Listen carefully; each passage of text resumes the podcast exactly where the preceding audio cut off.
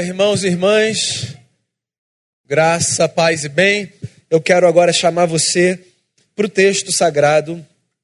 A gente está na carta aos Hebreus, esse tem sido o nosso texto já há três domingos.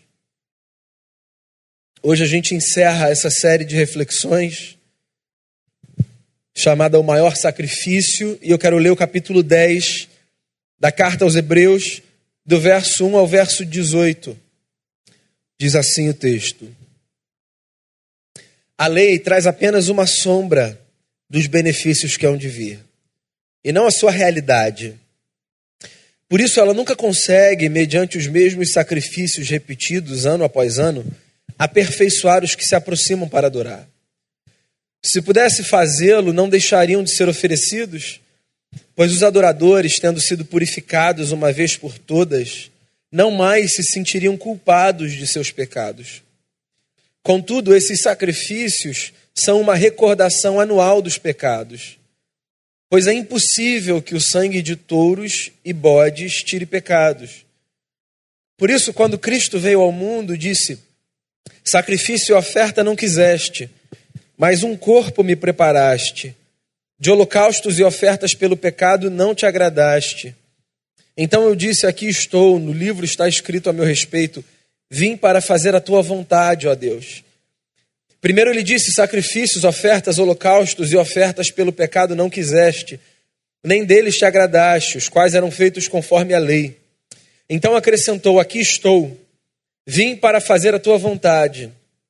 Ele cancela o primeiro para estabelecer o segundo.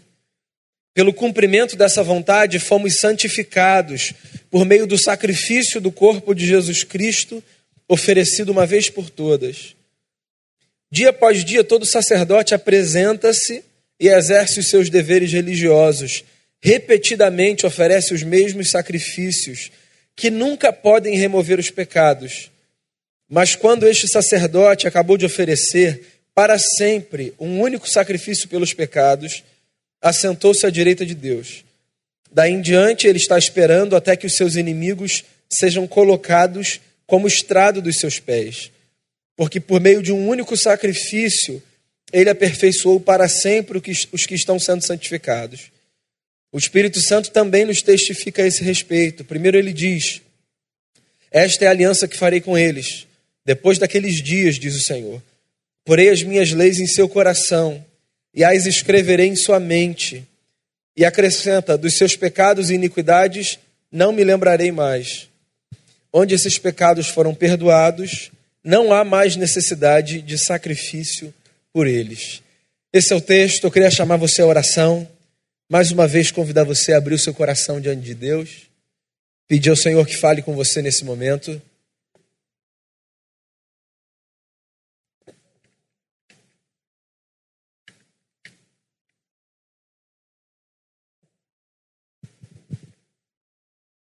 Pai, a gente está diante de Ti como igreja, tendo cantado, tendo orado, tendo lido o texto e tendo o coração encharcado pela consciência de que tudo que acontece na nossa vida acontece pela graça de Jesus. E que a nossa conversa seja sobre Ele, que a nossa conversa aponte para Ele, para a necessidade que todo coração aqui tem de ser lavado pelo sangue dele, o nosso Cristo que o Senhor nos abençoe profundamente, perdoando os nossos pecados, limpando a nossa consciência e enchendo a nossa vida de temor diante de Ti e de alegria por sabermos que por causa de Jesus a nossa história foi radicalmente transformada. Que o texto nos fale a mente e ao coração. É o que eu peço a Ti, em nome de Cristo nosso Senhor. Amém. Muito bem.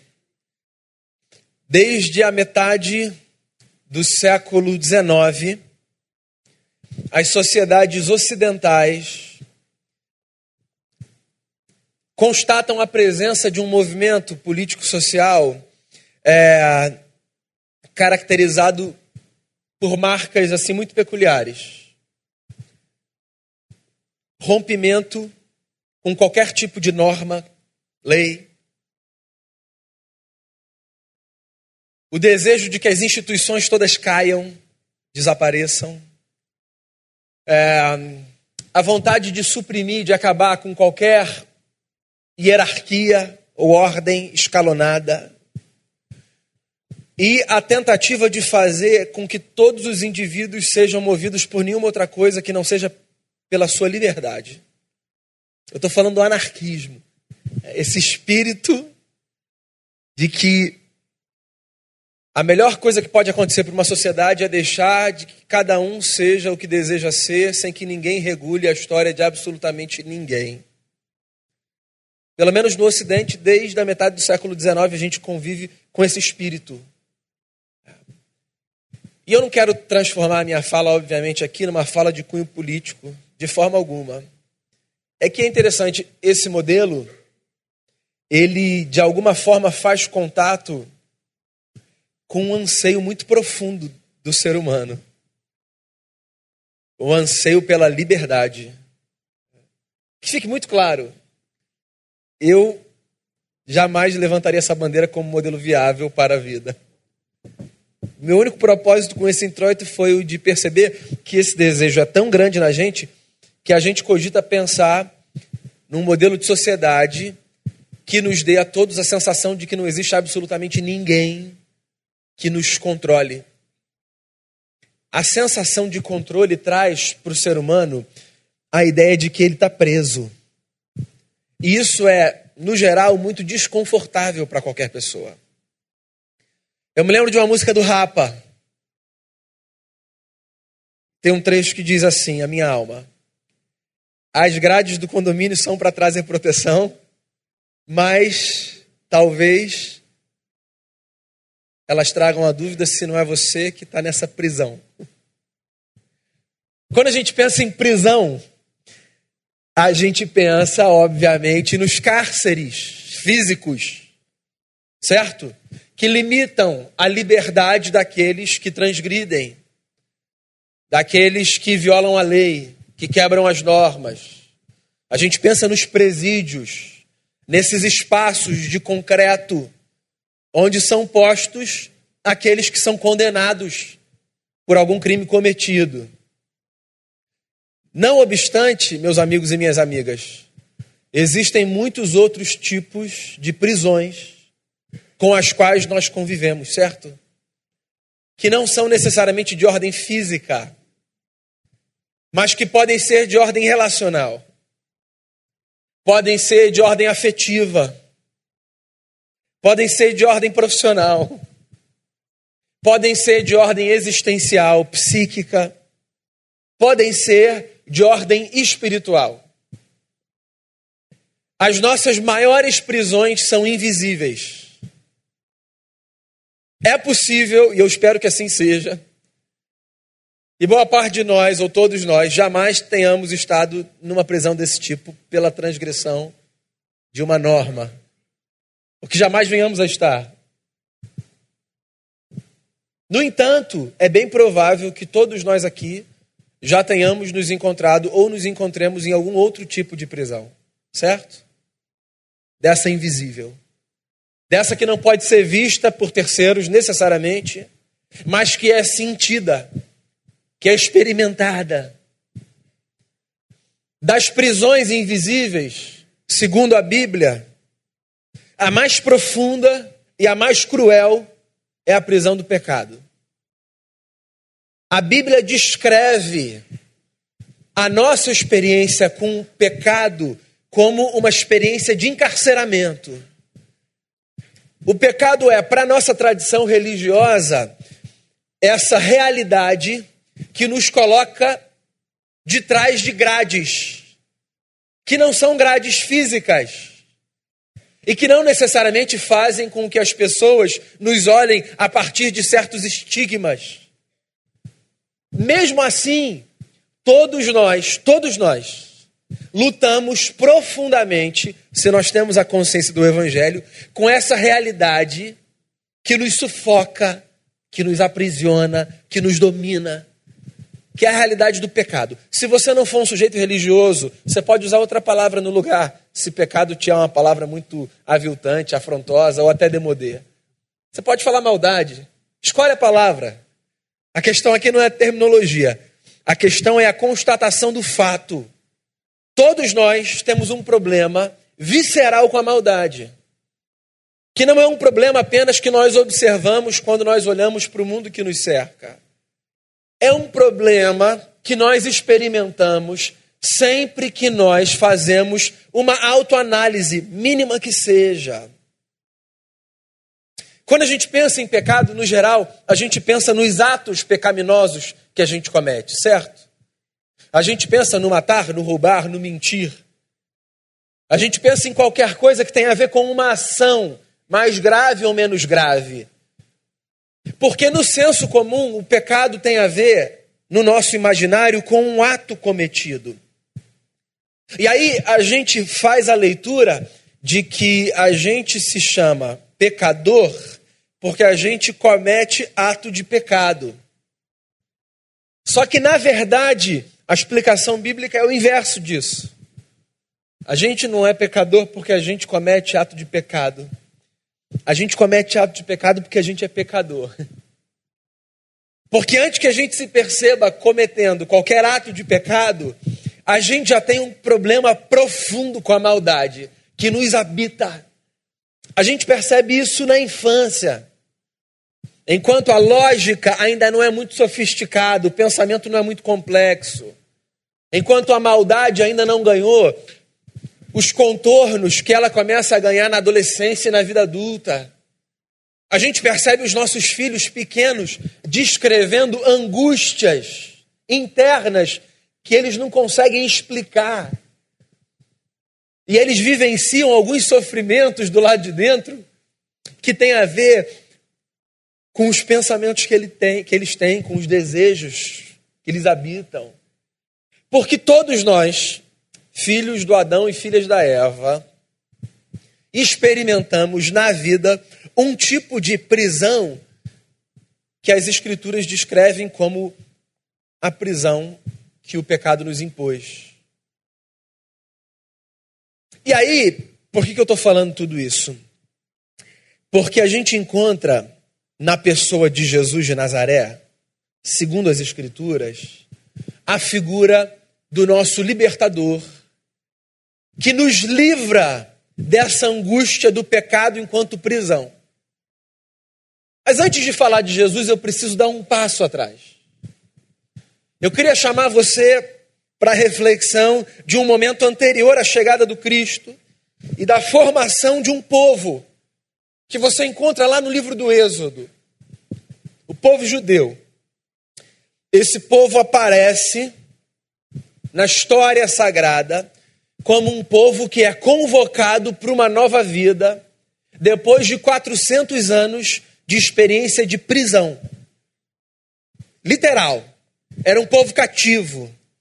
Era um povo que vivia numa terra e que era estigmatizado como um povo escravo e que vivia para o serviço de um outro povo que o subjugava. Deus ouve o clamor desse povo, Deus suscita um libertador para esse povo, que é Moisés, e Deus convoca esse povo para uma nova história. Você conhece essa jornada, certo? O que é que Deus faz na história desse povo? Depois de tirar esse povo do cativeiro, Deus convoca esse povo e dá a esse povo normas, leis. Qual é o objetivo dessas leis? O objetivo dessas leis é o de regular a vida. Por isso que eu não acredito em qualquer modelo de sociedade que acredite que para que a gente funcione, a gente precisa da supressão de normas, de leis, de instituições. Porque a lei é, para a nossa tradição, um instrumento de Deus para regular a vida. Quando Deus tira o povo de Israel do Egito, o trabalho não acabou. Porque esse povo saiu do Egito, mas o Egito não saiu de dentro desse povo, certo?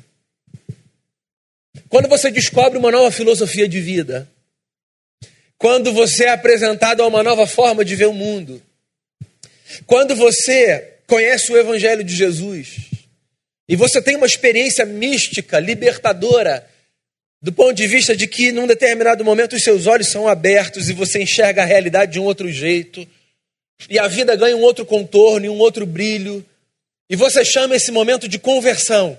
Você diz assim: Eu me converti. Eu fui numa igreja, eu estava numa célula, eu conversei com uma amiga, eu me encontrei com alguém, alguém me deu uma Bíblia, eu tive um sonho, qualquer que seja a natureza da experiência, você marca esse momento como um momento de conversão. O que você está querendo dizer com isso é: a minha vida mudou radicalmente a partir dessa experiência, certo? Certo. Mas isso não significa dizer que agora você é uma pessoa completamente diferente da pessoa que você foi até aquele momento. Verdade ou mentira? Porque existem duas naturezas desse processo de libertação que a gente experimenta quando a gente se encontra com o Evangelho. O primeiro tipo de libertação é a gente sair do que representa o nosso Egito. E o segundo tipo de libertação é o outro Egito sair de dentro da gente.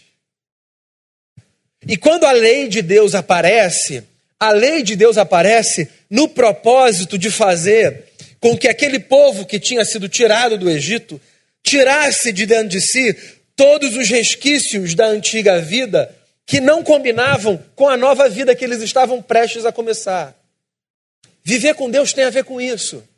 Viver com Deus não tem a ver apenas com vir para um ajuntamento como esse, participar de uma instituição religiosa, desenvolver um determinado vocabulário que te identifique com outros e outras que professam a mesma fé. Viver com Deus tem a ver com vir para esses espaços, esses encontros e esses ambientes e voltar para os seus lugares triviais de existência, levando consigo aquilo que você recebeu. Tem a ver com devolver para o curso natural da sua história um outro padrão ou um outro modelo de caminhada que não necessariamente tem a ver com o modelo que você cultivava anteriormente, até que você tivesse tido aquele encontro. E como é que a gente aprende isso? A gente só aprende isso a partir da nossa relação com a lei. E aqui, de maneira muito específica, eu me refiro à lei de Deus, à palavra de Deus. Não existe outra forma da gente crescer na fé e experimentar sinais de liberdade em relação à antiga vida que não passe por uma relação consciente com os princípios da palavra. É por isso que a gente começou a nossa celebração hoje com o Damião lendo um pedaço pequeno do Salmo 119. Um pedaço dessa grande canção que exalta a palavra. Essa canção que o salmista compõe para dizer assim: se existe luz no meu caminho, se existe uma lamparina que eu consigo carregar e que seja capaz de iluminar os meus passos, então essa luz que me ilumine é a tua palavra. Se existe algo que traz brilho para a minha vida, esse algo são os teus princípios, ó Eterno.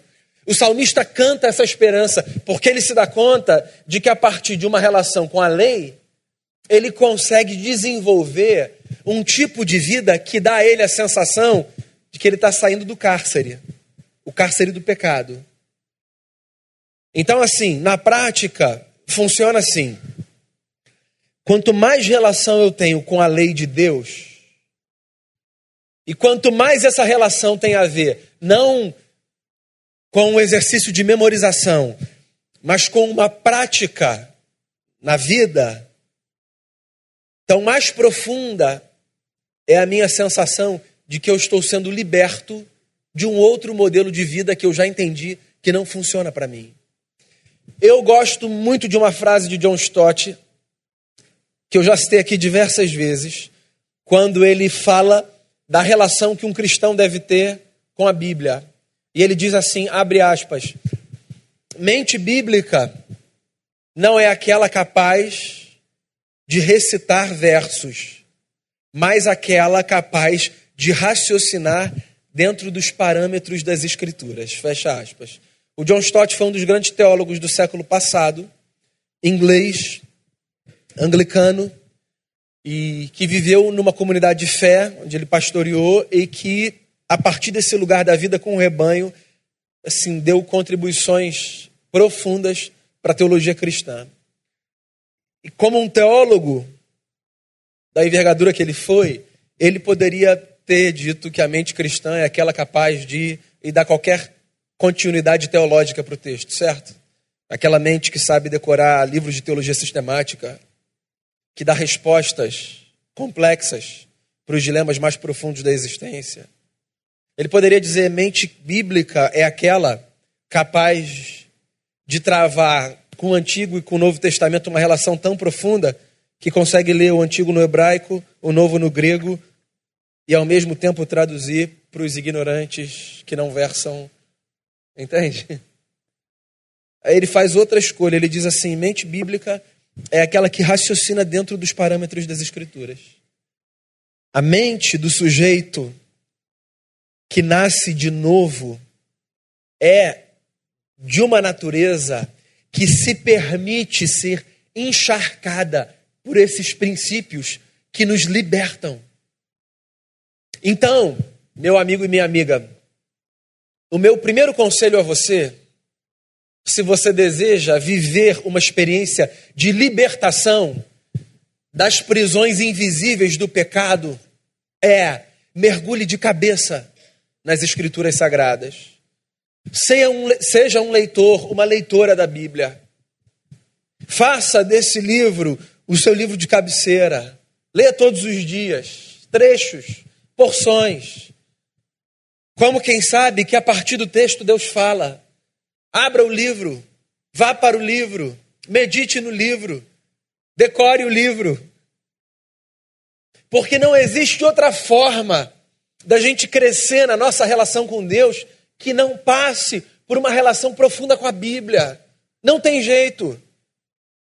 Eu sei que todos nós, seres humanos, somos em alguma medida fascinados por modismos. Faz parte, ponto. Esse é o movimento da humanidade. O Salomão sabia disso. Eu acho que num dia, de saco cheio, ele disse assim: gente, vocês querem saber? A verdade é que não tem nada novo debaixo do céu. Qualquer moda que você via, na verdade, é uma maquiagem de uma moda que já veio. Então, vamos para o que funciona? Vamos para o texto, vamos para a Bíblia. Isso aqui é importante, isso aqui é importante. Mas olha só, isso aqui não sustenta a sua vida.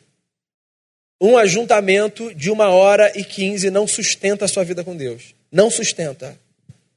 O louvor é bacana, o louvor é bacana.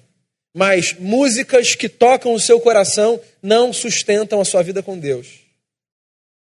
Participar de um ministério é legal? Participar de um ministério é legal. Mas prestar um serviço numa comunidade de fé não sustenta a sua vida com Deus. A nossa vida com Deus é sustentada por uma relação profunda com o texto que a gente chama de sagrado. As nossas experiências de libertação, elas vêm daí. Do texto, da, do texto que é vivo. Duas vezes na Bíblia você encontra o registro de que Deus soprou o seu espírito. Uma, no primeiro livro de Moisés, quando Moisés diz que Deus fez um boneco de barro e soprou o fôlego da vida nele. É, é a descrição poética de Moisés da formação do homem. Deus sopra o sopro da vida no homem. Você sabe qual é a outra vez que a Bíblia fala de Deus soprar? Na mesma forma, é quando Paulo escreve a um jovem pastor chamado Timóteo e diz assim: Timóteo, toda a escritura é inspirada por Deus. Que aparece inspirada no nosso texto. É. Mas que na verdade seria mais bem traduzida por expirada. Porque a ideia de Paulo a Timóteo é de dizer que o texto é tão divino que ele é resultado do sopro do eterno. A palavra que Paulo usa ali é teopneumatos. A escritura é o sopro de Deus. Deus soprou. São as duas únicas vezes que você encontra essa expressão na Bíblia. Ou seja, existe um propósito de Paulo usar exatamente a mesma expressão num outro vernáculo que Moisés usou, né? É como se o Paulo quisesse dizer o seguinte para o Timóteo: Timóteo, esse negócio aqui é tão importante para a gente, mas tão importante, que eu vou te contar uma coisa. Lembra aquela história que o Moisés contou, que Deus fez um boneco de barro e soprou? Então, esse livro é como se Deus tivesse feito assim. Entende? Uma forma de Paulo incutir na mente de um jovem pastor que a experiência de uma comunidade de fé que deseja ser liberta precisa passar pela palavra. Jesus teve algumas conversas muito interessantes no seu ministério. Um jovem, por exemplo, rico, se aproximou de Jesus perguntando: Como é que eu faço para herdar a vida? Jesus não disse creia em mim. Curiosamente, ele podia dizer facilitava a vida do menino, né? Jesus disse assim: O que, que a lei diz? Vai lá, cumpre a lei, obedeça, vá para a palavra. Outra vez, um outro sujeito perguntou: Jesus, e aí? Como é que eu faço para que a minha vida tenha mais sentido? Jesus disse: cumpre a lei, vai lá.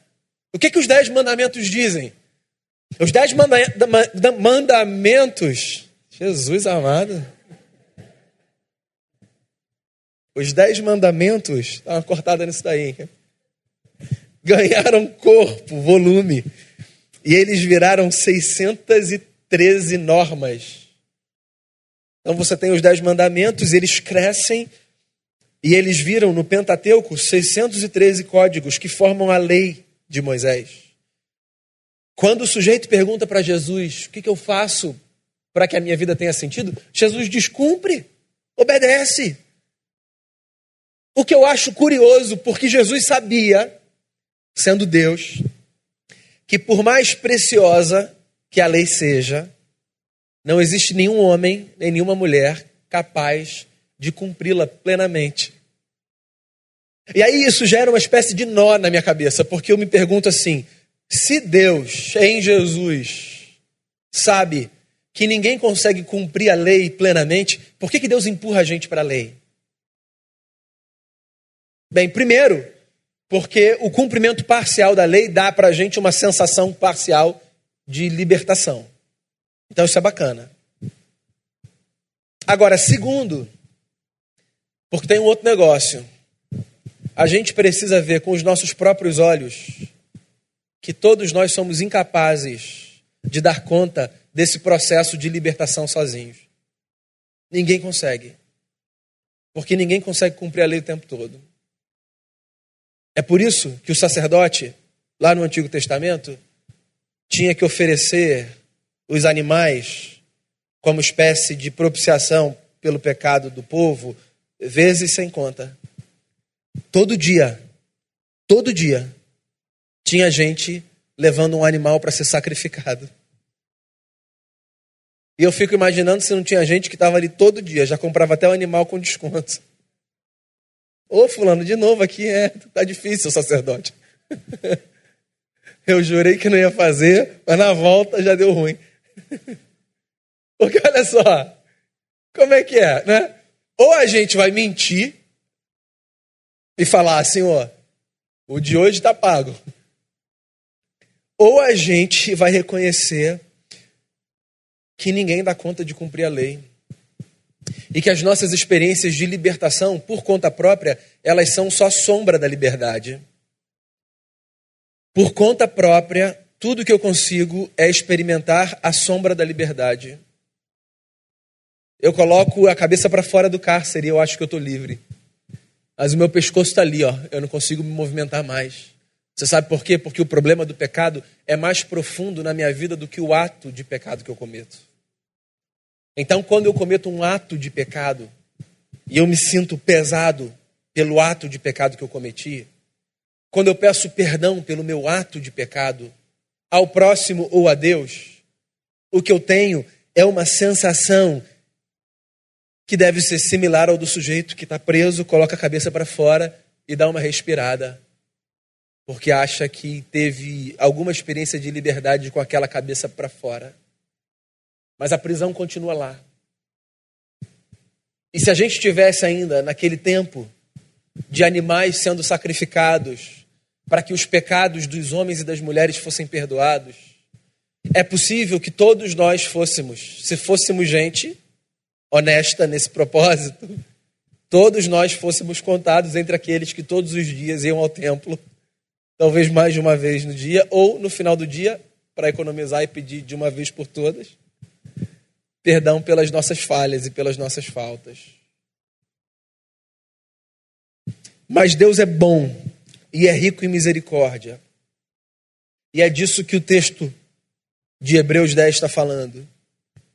Esse Deus que conhece a nossa angústia por causa da nossa relação dúbia com a lei, esse Deus que sabe que lá no fundo a gente não consegue lidar de forma honesta com o cumprimento da lei que nos liberta, ele estabelece um caminho para a gente experimentar a libertação. Ele assume forma humana. Ele vive como um homem. Ele se sujeita ao peso da lei. E ele cumpre a lei no nosso lugar. Jesus não aparece na história apenas como um modelo de humanidade. Jesus aparece na história como um representante da humanidade. Jesus viabiliza o nosso problema, ou a solução dele, na verdade. Por quê? Porque quando Jesus cumpre a lei de maneira perfeita, Jesus cumpre a lei não por si, mas por nós. É por isso que Paulo, quando escreve aos Romanos, diz assim: se nós caímos com o primeiro Adão, nós podemos renascer com o segundo. O que Paulo está dizendo é: todos nós temos a esperança de renascermos para um novo tipo de humanidade.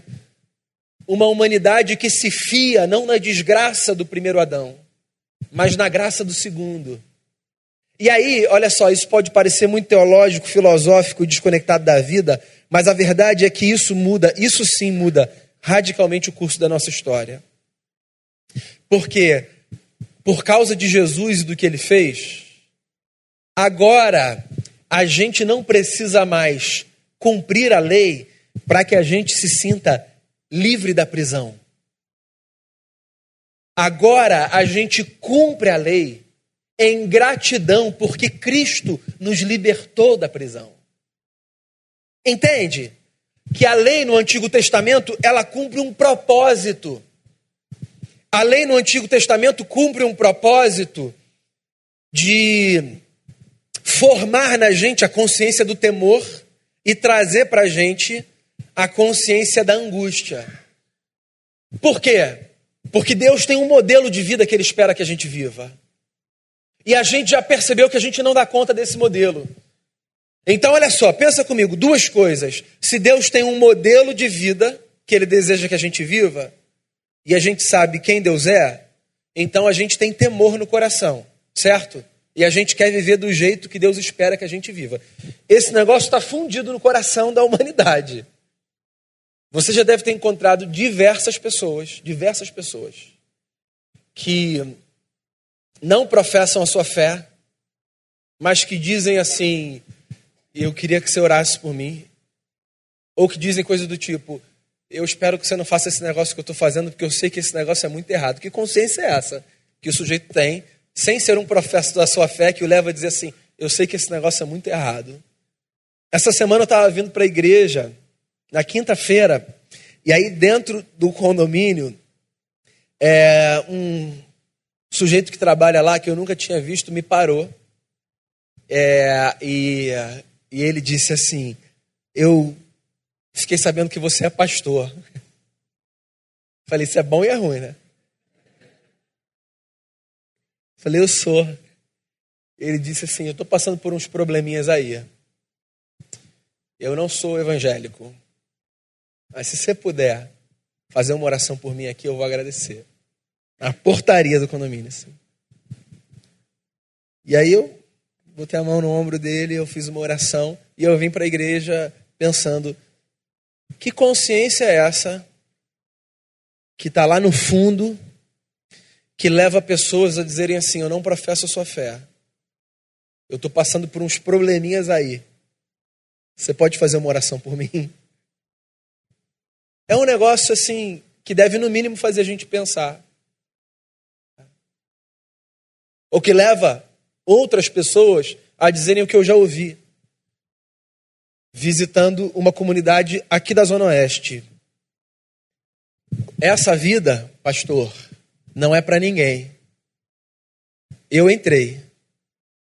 Eu vou fazer de tudo para que os meus filhos jamais se aproximem do caminho que eu segui. Deus não gosta disso. O sujeito tem consciência de uma vida, de que não é para ninguém, de que ele entrou, de que os filhos jamais, no que depender dele, vão entrar e de que Deus não gosta. Assim, é muita referência, né? Porque olha só, tá lá dentro. Tá lá dentro. O que a gente precisa é dar para as pessoas a notícia de que ninguém precisa mais viver numa prisão. E não é porque cada um consegue dar conta de si, é porque Jesus deu conta de todo mundo. E agora, a gente obedece não por causa do medo da punição, mas por causa do amor em face da redenção. O Hélio Pellegrino, escritor, falando sobre a nossa relação com a lei, que não tem nada a ver com teologia, disse uma coisa muito bacana que eu acho que tem tudo a ver com o que a gente está falando. Ele disse assim: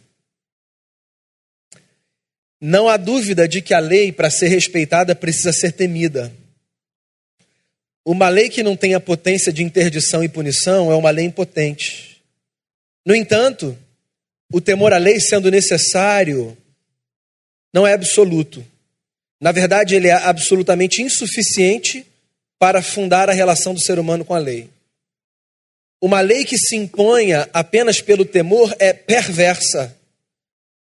Só o amor e a liberdade, subordinando o temor, vão permitir uma verdadeira, positiva e produtiva relação com a lei.